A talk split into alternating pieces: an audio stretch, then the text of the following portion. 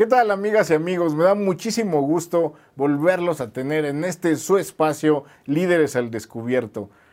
Hoy estaremos con un invitado de lujo, lo que yo considero un crack de las juventudes en materia de emprendimiento y con un tema que la verdad ayuda mucho, el fútbol. ¿Cómo no? A partir del fútbol vamos a poder analizar cómo León nos está ayudando a verlo de otra manera, de ver negocios laterales a este deporte y sin duda generar comunidades que estoy seguro en determinado momento podrán ejercer eh, su poder, el poder de la unión, en, en, objetivos muy importantes rumbo al engrandecimiento de este deporte, de cada uno de los que lo practicamos y a partir de ello, sin duda, dejarnos una semilla en las ideas de cómo mejorar, cómo emprender y cuánto hay por hacer alrededor de esta gran industria.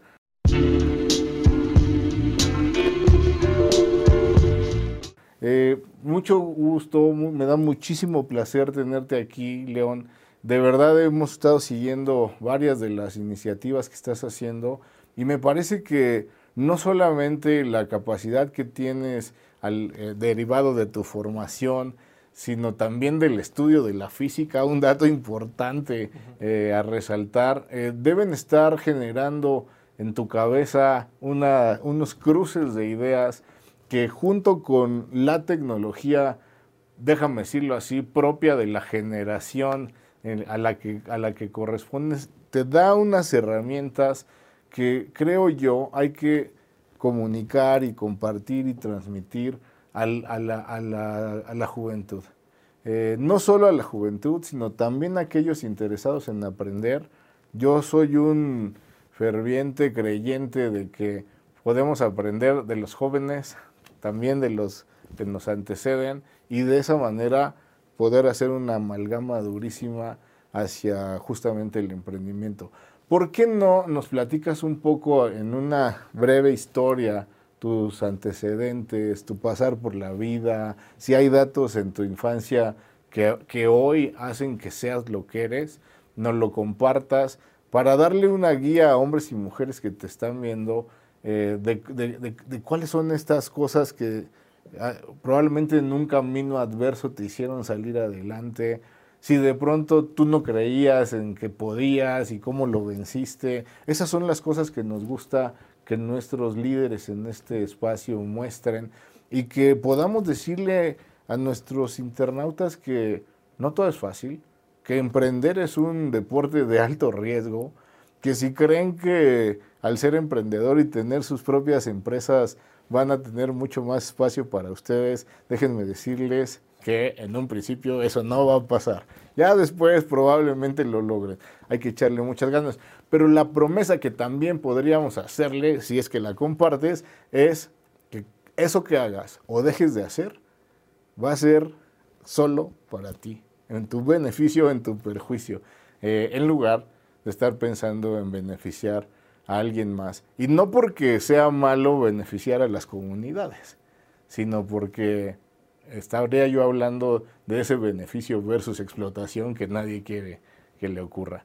Cuéntanos, por favor, León. Pues Bienvenido. gracias por la invitación, Bogar, por las palabras. Eh, pues digo, si quieres que empiece por ahí, eh, yo soy de formación diseñador gráfico. Em, desde la universidad inicié con el tema del emprendimiento por azares del destino. Eh, venía yo de una preparatoria de la UNAM, quería estudiar física, que ahora estoy retomando.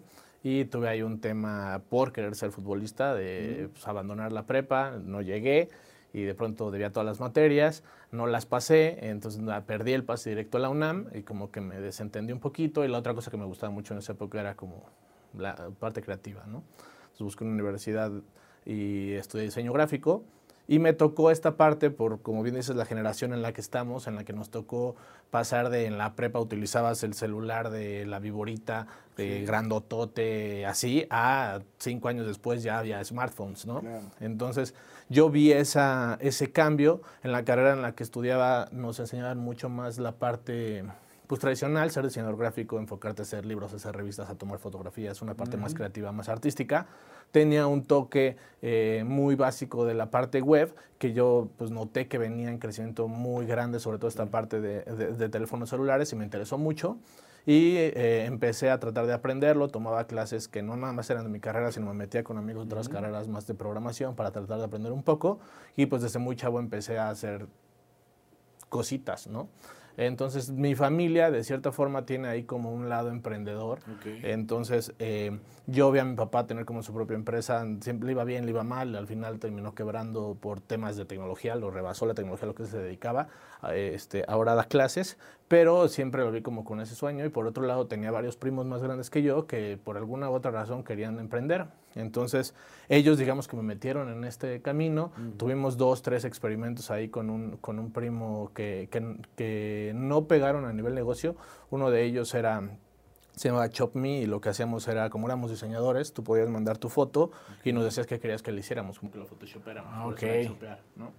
Y eh, todavía no había filtros de Instagram y todas estas cosas, entonces lo hacíamos manualmente y a la gente le gustaba mucho, le ponemos una marca de agua, entonces iban y nos buscaban y crecía mucho, ¿no? Creció mucho hasta el punto en el que llegó un punto en el que te lo regresábamos las fotos en una hora, en dos horas, yo desde la escuela y mi primo estábamos haciéndolo, después ya teníamos como un año de, de, espera. Entonces, como no lo pudimos hacer negocio, pues lo cerramos, ¿no? Pero nos quedó ahí la, la experiencia. La experiencia. Eh, después él yo tenía la ventaja de que yo estaba en la universidad, él ya era más grande, entonces digamos que la vida se lo comió y ya no, no siguió por ahí, pero a mí me dejó sembrar la semilla. Y con otro primo que tenía, de hecho, más, era más joven que yo en esa época, que estábamos los dos en la universidad, me llegó otra idea que era en ese momento eh, generar una comunidad para estudiantes como tenían las universidades de paga, eh, pero para las escuelas públicas. Yo estaba en escuela de paga y él estaba en la escuela pública del Politécnico. Su papá daba clases ahí mismo, entonces tenemos la posibilidad de probar algo que hiciéramos ahí con él. Y como yo era el único conocido que tenía que sabía algo de, tecnología, ajá, pues me buscó. Eh, se nos hizo fácil al momento, lo empezamos a hacer y ese negocio creció mucho. Eh, eh, se llamaba Bibliofía en, un, en, una primera instancia, era el nombre que le había dado mi primo. sobre la marcha cambié el nombre a Cúrsame y como Cúrsame, pues tuvimos relativamente mucho éxito, que fue este pues fue de las primeras empresas en México cuando llegó el boom de aceleradoras, eh, incubadoras, eh, fondos de inversión y demás, que prácticamente participó en todo. Entonces ganamos eh, premios desde el Premio Santander de Innovación Empresarial, premios de empresas privadas, de BVA, de HP, etcétera, de la CEP. Em, y, ¿Qué hacían en curso? Lo que hacíamos ahí era, generamos una plataforma a través de la cual los maestros podían comunicarse con los alumnos como una comunidad y podían a través de herramientas dejar ahí las tareas, calificarlas y hacer como todo lo que cuando llegabas al salón eh, te quitaba la primera hora de clases en pasar lista, revisar las tareas anteriores, resolver las dudas del tema y luego quedaban media hora, daban la clase y los últimos 10 minutos para volver a dar la tarea. Nosotros le dábamos las herramientas para hacer lo primero y lo último, entonces podían solo hacerlo todo en línea y, lo, y, en clase solo, pues si tenían una hora, dar una hora de clase. ¿no? Es como, ajá, exacto, es como lo que ahora es Blackboard y demás, pero pensado para escuelas públicas era gratuito y después veíamos cómo hacíamos ah, ¿no? Entonces creció mucho la, el Politécnico, eh, lo empezó a usar mi tío en la S, en la S, en, el casco de Santo Tomás, de, economía, de, economía, y de ahí crecimos a la ESCA, bla, bla, bla, y entonces de pronto todo el casco ya lo usaba, de pronto nos empezó a usar, firmamos un convenio con la, en ese momento, este, ya no recuerdo cómo se llama, no es rectora, pero es el equivalente del Politécnico como plataforma oficial, y pues estoy hablando de que esto pasó y mi primo todavía no se graduaba, ¿no? Yo me acabo de, de graduar. Entonces creció mucho. Como empezamos a tener muchos premios, la CEP nos volteó a ver, nos empezó a dar proyectos y de pronto llegamos hasta 1500 preparatorias y secundarias en el país que nos utilizaban. Nos ¿Con el mismo nombre? O Ajá, como Cursame. Ah, como eh, después nos colamos en un proyecto que en ese momento traía el gobierno federal en, en el sexenio Peña Nieto, que era de generar emprendimiento en las prepas. Entonces crearon algo que se llama IEMS, que era el Instituto de Emprendedores de Educación Media Superior. Entonces, junto con varios fondos de inversión, la CEP y, varias áreas otras de gobierno, generamos una iniciativa que era para enseñarles a los, a los em, pues estudiantes de, media superior a emprender y todo se hacía a través de nuestra plataforma. Esa sí ya fue algo hecho a la medida de la SEP. Y tuvimos varios convenios con diferentes gobiernos estatales. Eh, todo esto en un modelo en el que no nos pagaban, ¿no? La idea era, el proyecto que nosotros traíamos era que eso lo costearan marcas. Y Pro bono. exacto. Entonces por eso también crecía mucho. Claro, claro. Entonces la historia de que dos chavitos de esa edad estaban haciendo eso y demás pegó mucho, entonces nos tocó ahí como una etapa en la que nos invitaban a todos lados a platicar. Y en un boom, ¿no? Lleno de esas historias llegó eso, que, se contaban, pero que querías escuchar. Exacto, sí, nos tocó estar en todos lados en ese momento. Llegaron fondos de inversión mexicanos, extranjeros, nos fondearon. La empresa creció mucho y em, llegamos a un pico pues, bastante bueno donde ya estábamos generando un, un, muy buen negocio y tuvimos ahí una experiencia muy mala que fue básicamente em, hicimos un mal acuerdo en, un, en una licitación federal. De hecho, ganamos la licitación federal, que fue cuando con el gobierno de Peña Nieto se, se metieron las tabletas y computadoras a ah, primarias y secundarias. En, esa, en esa licitación, con el equipo ganador, nosotros íbamos como el software ah, y, y, el hardware. Al final de cuentas, solo el, el, el Senado aprobó la compra del hardware. Entonces se compraron muchas laptops, muchas computadoras y cero cero Cursame, ¿no? Que acabaron ah, sin funcionar. Exacto, además. Entonces, eh, habíamos invertido mucho en, en ese proyecto, fueron dos, tres años de, de, piloto en varias ciudades y demás, y entonces cuando no se convierte en algo que te regresa, pues realmente sí nos generó un conflicto fuerte ahí con todas las personas que habían se habían involucrado, y pues eh, terminó derivando en que la compañía cerró, ¿no? Ok, ok, a, ver, este, hay que aprender a que de pronto hay que saber identificar el momento en el que hay que retirarse. y, Que, que el fracaso es la mejor amiga de la innovación. no necesariamente tiene que tener un, sentido negativo, sino que hay que buscarle eh, toda la carga de aprendizaje que un fracaso te deja para saber qué no hacer, qué no repetir y salir adelante. Sin que esto quiera decir y generar una falsa idea de que, el, de que incluso el fracaso sea deseable, ¿no? Hay libros y artículos que dicen fracasa pronto y, y ahorra dinero. A ver, también en Silicon Valley y en todas estas células de generación de innovación eh, hay, hay límites al fracaso, ¿no? Pero también lo cierto es que cuando ves al fracaso como evitable y tomas todas las medidas que te van a ayudar justo a que este no aparezca o que si aparece con un pivoteo sencillo lo pueda superar, también ocurre. Vamos al fútbol, ¿Cómo, cómo, cómo llegas? Pues bueno, mi pasión toda la vida siempre fue el, fútbol, desde niño. Es ¿Sabes qué? Déjame interrumpirte solamente por una cosa, porque estoy encontrando que esto que dijiste es muy común. Esta parte de abandonar los estudios o ponerlos en pausa por la búsqueda del sueño de ser de debutar, diríamos.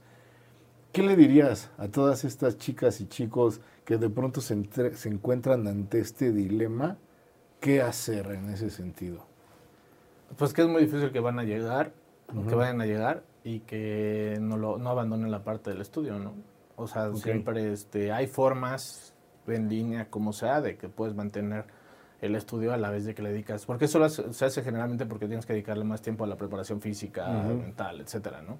Entonces no, la escuela me estorba, pero al final de cuentas la mayoría no van a llegar, o sea, es un, es un embudo muy pequeño y entonces cuando volteas y ves el tiempo que ya perdiste, eh, muchas veces pues es, en lugar de, de ser positivo es negativo, ¿no? Oye, pues a mí me encanta la crudeza con la que lo dice, o sea, no vas a llegar.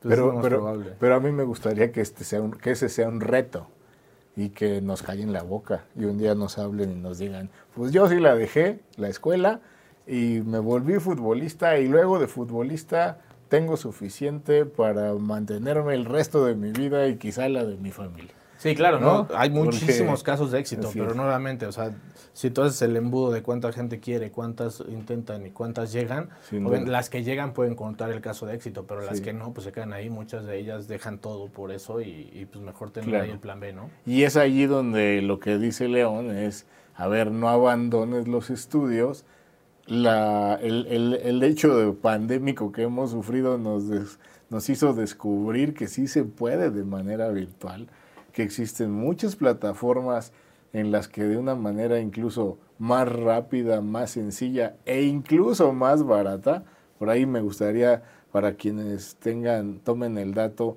hay, una, hay un curso que se llama Power MBA. Eh, la verdad es que es un MBA que se toma a tu propio ritmo y con precios espectaculares comparados con los presenciales.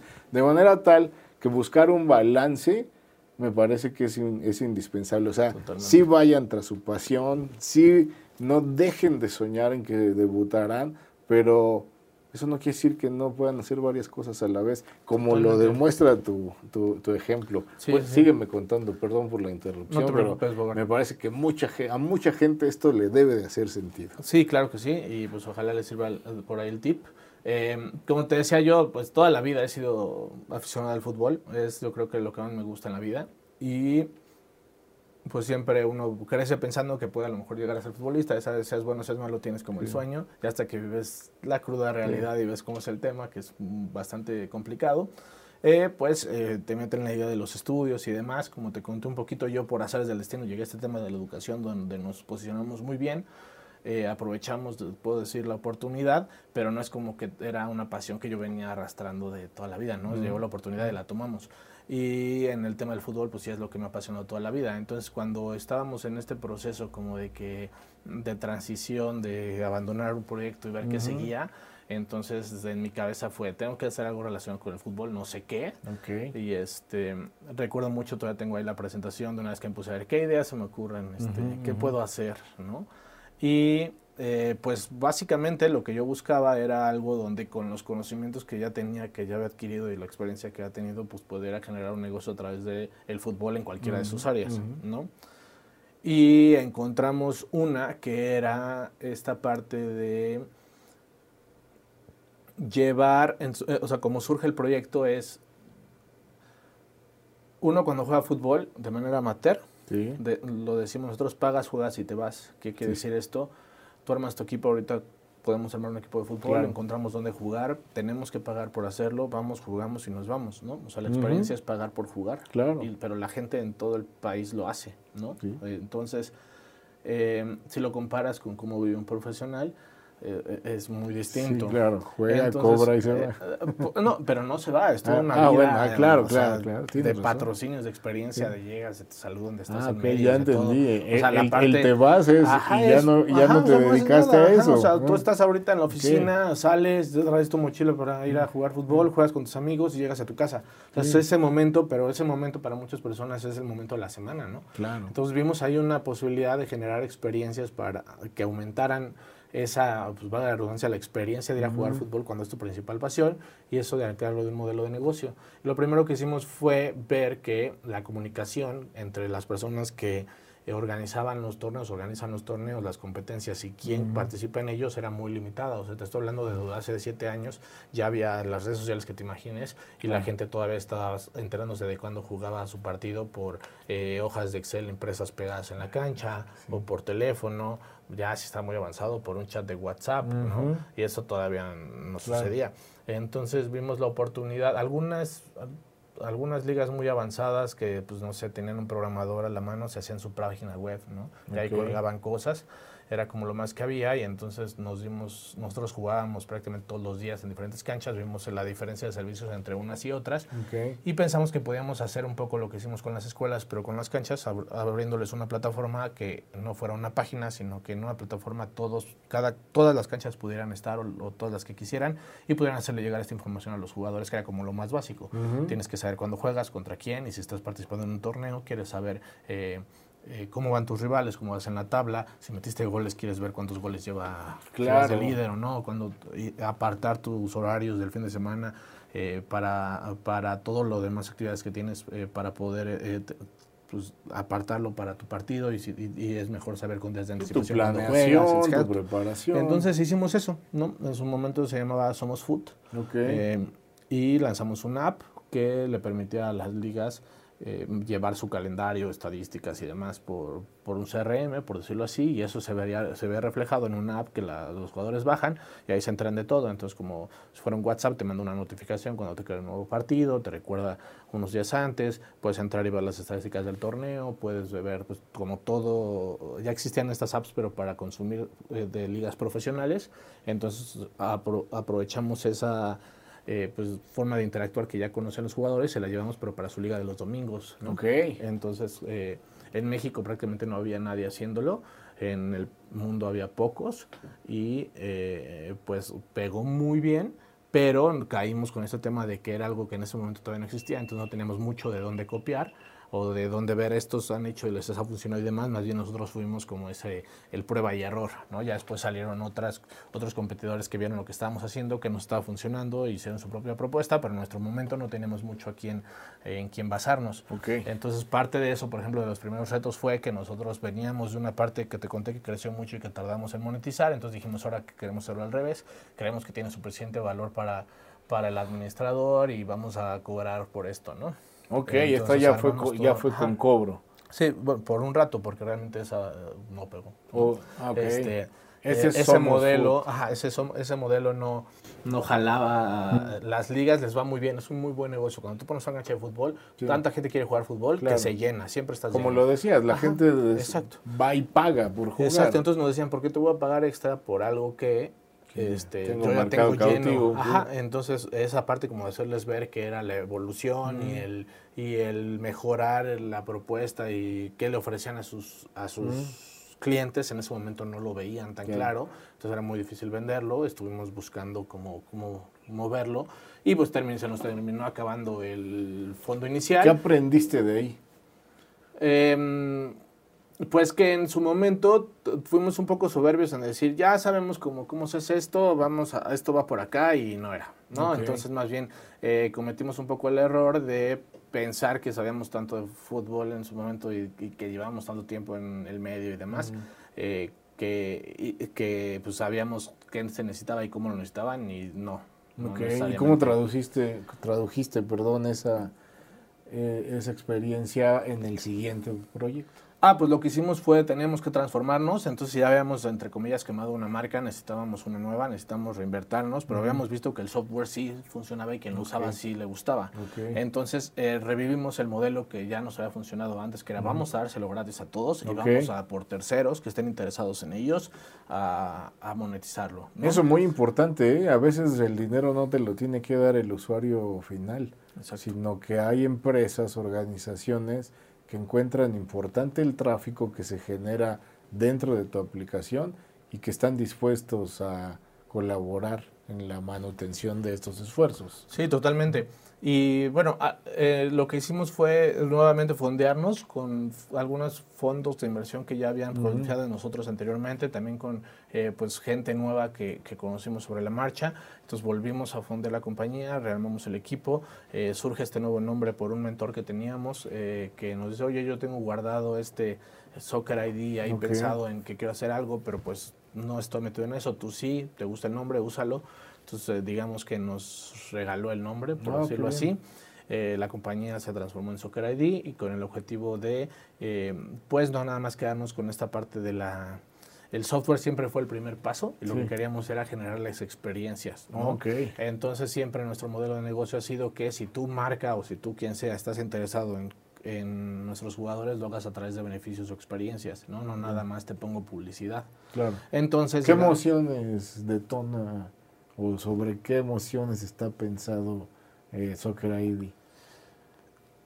Pasión, alegría, competitividad, eh, las pasiones que genera el deporte. Claro, claro. Entonces, eh, sabemos que uno lo siente eso y queríamos, queremos darle una experiencia extra en el momento del juego y posterior.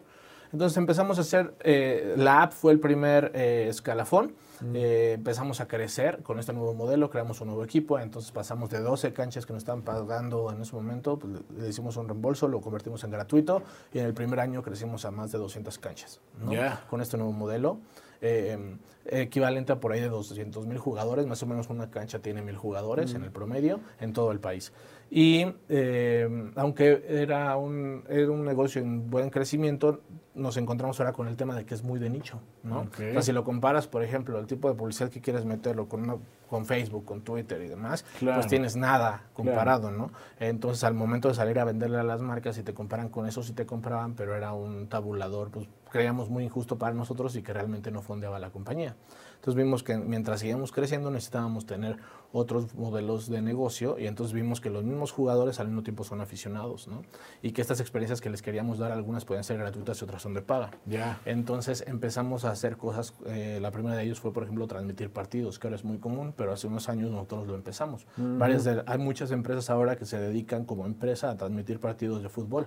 Ellos en algún momento fueron empleados nuestros y se independizaron, ah, mira. pero eh, digamos que nosotros lo comenzamos. Y lo empezamos a llevar tanto eso como otras experiencias en finales. O sea, tu premio en la final, vamos a hacer que tu liga eh, se transmite en vivo, que tengas hidratación, te vamos a poner los trofeos, te vamos a llevar eh, el stand donde te vamos a premiar como si fuera Hombre, un hacerlos, hacerlos parecer a lo pro. Claro que sí. Entonces empezamos a hacer alianzas con medios de difusión que tenemos hasta ahora, como los principales diarios deportivos del país, entre ellos, sobre todo Record México, que es el más importante.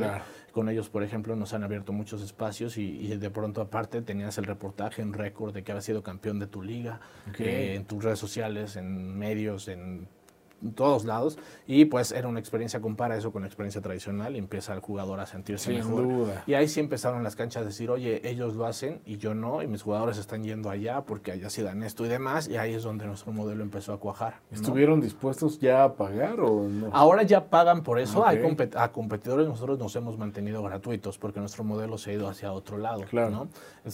nuestro modelo de monetización actual está en las experiencias, no en la aplicación. La aplicación es como la punta de entrada. Úsalo gratis y ya que ves, tenemos toda esta gama. ¿Qué tipo de experiencias eh, ofrece? Como te digo, en este momento ahorita pues tenemos el tema, tenemos lo que se llama ID Cam, que es eh, las, unas cámaras especiales que llevamos a las canchas que narran automatizadamente como un videojuego. O sea, ya tenemos a los casters grabados y entonces detectan qué tipo de jugada haces lo graban y, ah, en, y, en, tiempo real está transmitiéndose. Entonces, no sé, es un... Eh, ¿Con subtítulo o con voz? No, con voz. Con voz. Eh, como un videojuego. un robot. Ajá, exacto. Y bueno, eso hace que, por ejemplo, solo una persona con un celular y la app pueda hacer el trabajo que la competencia te manda a cuatro personas, ¿no?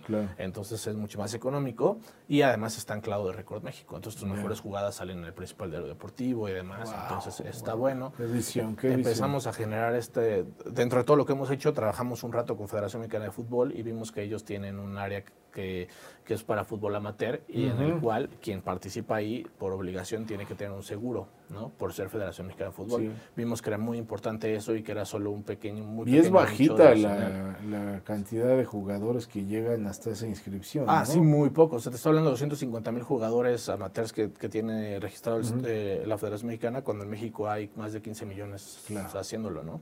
Eh, entonces eh, vimos que podemos replicar ese modelo para todas las ligas no federadas, que son las que no están con federación, eh, que ellos solo lo hacen para fútbol, soccer y en fútbol amateur hay muchas modalidades, fútbol 7, fútbol sala, fútbol rápido, fútbol playa, fútbol soccer y entre ellas muchas subcategorías, ¿no?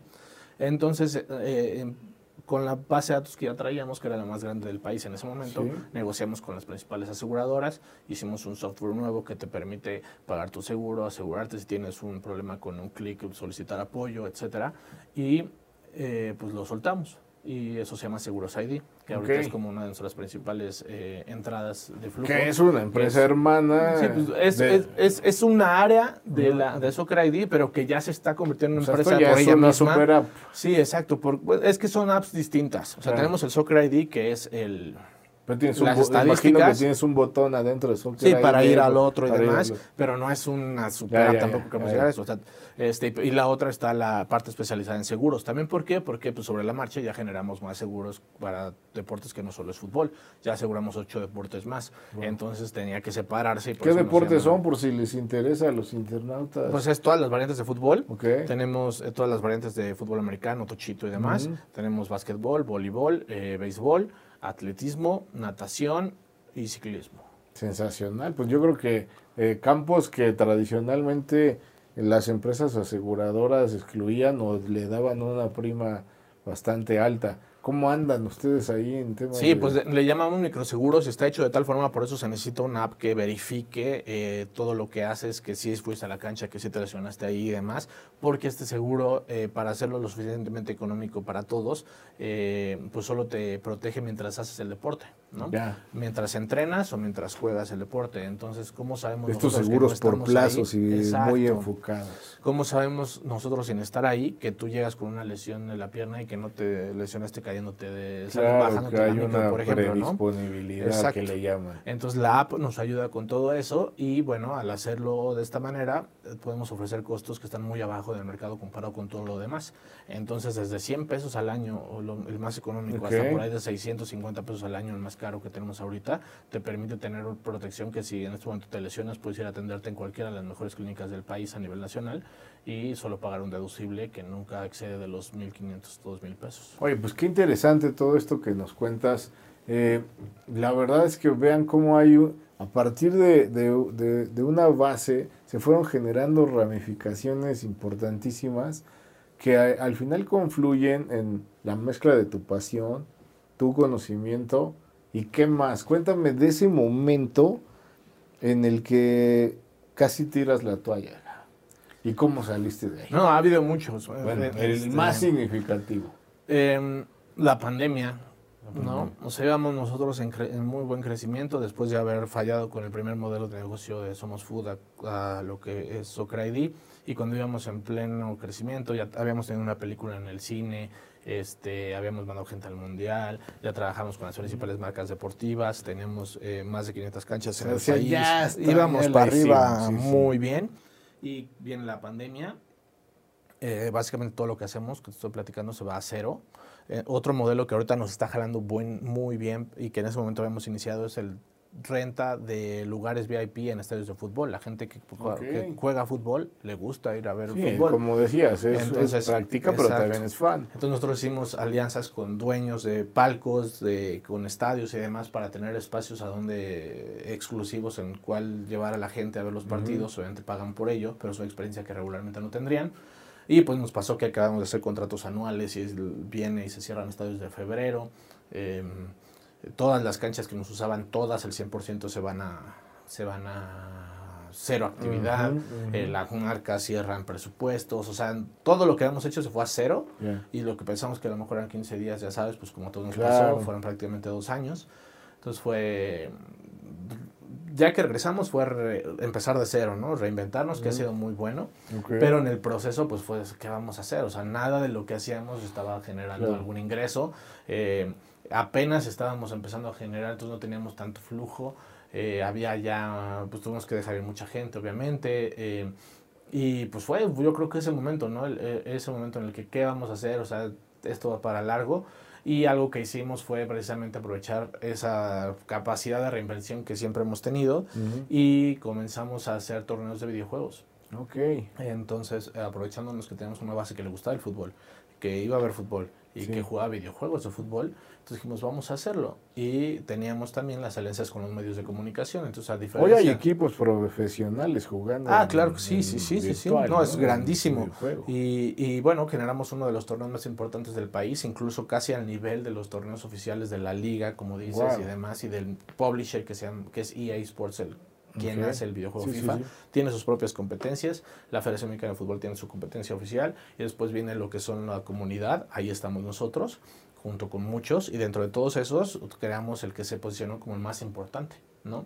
Entonces tuvimos en eh, todo esto, pues empezamos en chiquito, empezaron a llegar jugadores profesionales que nos conocían, que estaban pues encerrados y estaban jugando, entonces dije, ah, ellos lo hacen con récord, lo hacen aquí, yo ya los conozco, invítame a jugar, entonces de pronto poníamos a jugar al aficionado con el profesional en un mismo lugar, creció muy rápido, lo pasamos en medios, empezamos a transmitirlo en vivo, se creó todo un equipo de narración, de casteo, de, transmisión, y de pronto lo que estaban siendo dos personas de la empresa ya eran otras 10 personas, otra personas, pero enfocado en el área de videojuegos, creció muchísimo. En audiencia eh, tuvimos el 30-40% de lo que tuvo la I-Liga y eso que ellos tienen televisión, medios, este, los principales narradores y demás, y nosotros lo hacíamos desde nuestras casas.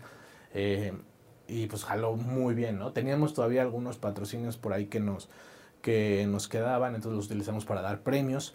Ahí este, eh, generamos diferentes categorías y los principales jugadores del videojuego, profesionales del videojuego, participaron. Y bueno, como en todo, tuvimos por ahí al fin, empezamos a invitar influencers, tuvimos jugadores eh, profesionales, luchadores de la WWE, eh, los principales influencers del país que juegan, entonces pegó muy bien. Y bueno, al final tuvimos un tema de que nos, nos quedaron mal unas marcas con unos patrocinios, tuvimos que pagarlo nosotros, pero hubo un gap como de mes y medio de retraso, ya sabes, la gente salió y empezó a decir que, que le estábamos incumpliendo, tuvimos que aclarar el asunto y pues dijimos, ay, bueno, ya, está regresando el fútbol, entonces ahorita eso ya fue, nos sirvió de hobby, lo dejamos ahí pero llegaron las mismas marcas y los mismos medios después de un rato de, oye, lo estás haciendo muy bien, no lo dejes, ¿no? Ya. Entonces ahorita lo acabamos de las dos cosas. Exacto, y ahora tenemos, digamos, como tres áreas principales de lo que es la empresa, que es Soccer ID, que trabaja con la aplicación de estadísticas y los beneficios para las ligas. Sí. Eh, Seguros ID, que asegura solo, no solo fútbol, sino otros deportes, y ahora le damos eSports ID, porque no solo es de soccer, sino ya estamos viendo otros videojuegos, y entonces tenemos toda esta área donde tenemos a los principales casters del país, algunos en exclusiva, algunos compartidos con medios como TV Azteca, Claro, TVN y demás. Eh, un equipo de producción muy grande, con torneos que se pasan en vivo todos lunes y miércoles y viernes en las redes sociales nuestras y de récord, con veintitantos mil personas en vivo en promedio que lo ven, este, y que ya está teniendo patrocinios de marcas bastante importantes, ¿no? Sobre eso nos invitaron a generar un programa de televisión eh, en, un, en un canal nuevo para televisión de paga, que se llama High Sports. Entonces eh, ahora tenemos la barra de contenido de videojuegos de este canal, que también ya está empezando a ser patrocinada por marcas importantes. Entonces ahora de pronto no nada más tenemos competencias, sino un programa de tele. Entonces ahora tenemos que tener producción, tenemos que tener conductores, tenemos que tener eh, pues muchas cosas. Oh, y eh, ya es otra mini empresita, ¿no? Entonces ahora digamos que estamos generando tres empresas en una. Y entonces de lo que casi, respondiendo a la pregunta, de lo que casi nos mató en su momento, lo vemos con una oportunidad nos funcionó y ahora es una de nuestras principales tres unidades de negocio. Digamos que la capacidad de adaptarse y la perseverancia son elementos que todo emprendedor debe de practicar, vivir. Totalmente, porque... Si, pudieras decirle a los internautas, ya, ya para cerrar, eh, que quieren emprender, tus mejores tres consejos, ¿cuáles les darías para lograrlo? Y otra que no me quiero quedar sin preguntarte es, ¿Cuál es tu mecanismo para, el, para la generación de ideas? Ok. La primera es sobre los consejos para quien quiere. La primera yo diría siempre es que se avienten, porque muchas veces tienen la idea pero no lo hacen y luego ves que alguien ya lo hizo y yo traía esa idea. Pasa muchísimo, nos ha pasado, todo el mundo le pasa y creo que lo primero es aventarse. La segunda yo diría que es aventarse en algo que sepas. Ok porque eh, sobre la marcha uno aprende y se hace todólogo, pero si no tienes realmente conocimiento de qué pues, vas a hacer. Por te vas a equivocar. Exacto. y vas a tardar más. Y la tercera, que obviamente no puedes hacerlo solo y que busques un equipo que te apoye y te respalde, ¿no? Tus, los, los co-founders, ¿no? O sea, si tú quieres, por ejemplo, en mi caso, que yo tenía la pasión del fútbol y lo conocía, pero yo no soy programador, pues necesitaba programadores. Claro. no, este, no soy el mejor en negocios, necesitaba Sí, esto que dices, imagínate unas cámaras que vean la jugada, la reconozcan y la Eso evidentemente no lo hice yo. A mí se me ocurrió, pero ¿quién lo puede hacer? Claro. Y lo mismo con cualquier negocio, con una tiendita, con lo que sea. Eh, si vas a emprender, regularmente no lo puedes hacer tú solo y que la persona que, que, escojas bien a las personas con que lo vas a hacer, porque muchas veces se van con el mejor amigo, con el familiar y no siempre es la mejor idea, muchas veces de hecho acaba mal. Entonces, puedes que sí sea un socio fundador eh, ideal, pero si cumple con los requerimientos, ¿no? Porque es tu amigo, porque es tu novio, porque es tu papá, ¿no? Eh, esas tres son algo que yo he visto y yo, yo, yo, les, yo les diría a los nuevos emprendedores, y de la parte de creativa de, ideas, a mí siempre me ha gustado o me ha funcionado todo lo que he hecho, eh, lo he hecho en algo que a mí me gustaría tener. Ok. Eh, eh, no sé, imagínate que. O eres tu propio usuario. Ajá, exacto.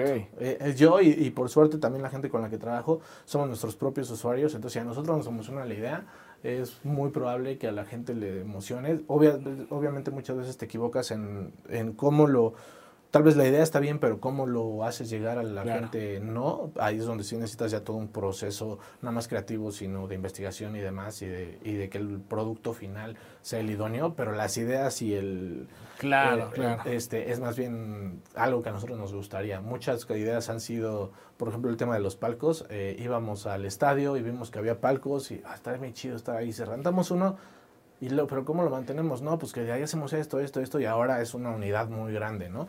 Y así has funcionado. Qué padre, qué padre, León. Pues mira, la verdad es que tomen nota. Me parece que ahí hay un montón de información que se puede, eh, en las que se pueden inspirar y tener siempre presente algo que, que te, me gustaría decir que ya te descubrí aquí en Líderes al Descubierto. Ya te descubrí porque lo que veo es un líder que ha fusionado aquello que le apasiona con las bases de educación que le sirvieron para potenciar esto, que no se rindió, que es su propio usuario y que además de todo, pues transmites una vibra importantísima que es indispensable frente de, cara a los negocios. Me da mucho gusto haberte tenido aquí. Por favor, compárteles tus redes, las páginas. Me parece que es suficientemente conocida, pero no sabemos quién nos está viendo del otro lado de la lente. Así que, ¿por qué no nos despedimos con esta invitación a seguirte en... Muchas gracias, Bogar, por la invitación. Y sí, para todo el público, eh, nos encuentran en redes sociales. En todas las redes sociales estamos como Soccer ID 7. Y digo, para seguros y para lo demás, ahí mismo van a encontrar los links. Lo más fácil es que lleguen a Soccer ID. En cualquier red social estamos como Soccer ID y el número 7. Y a mí me encuentran en todas las redes como León Rangel. Sensacional. Muchas gracias. Gracias a ti, Bogart.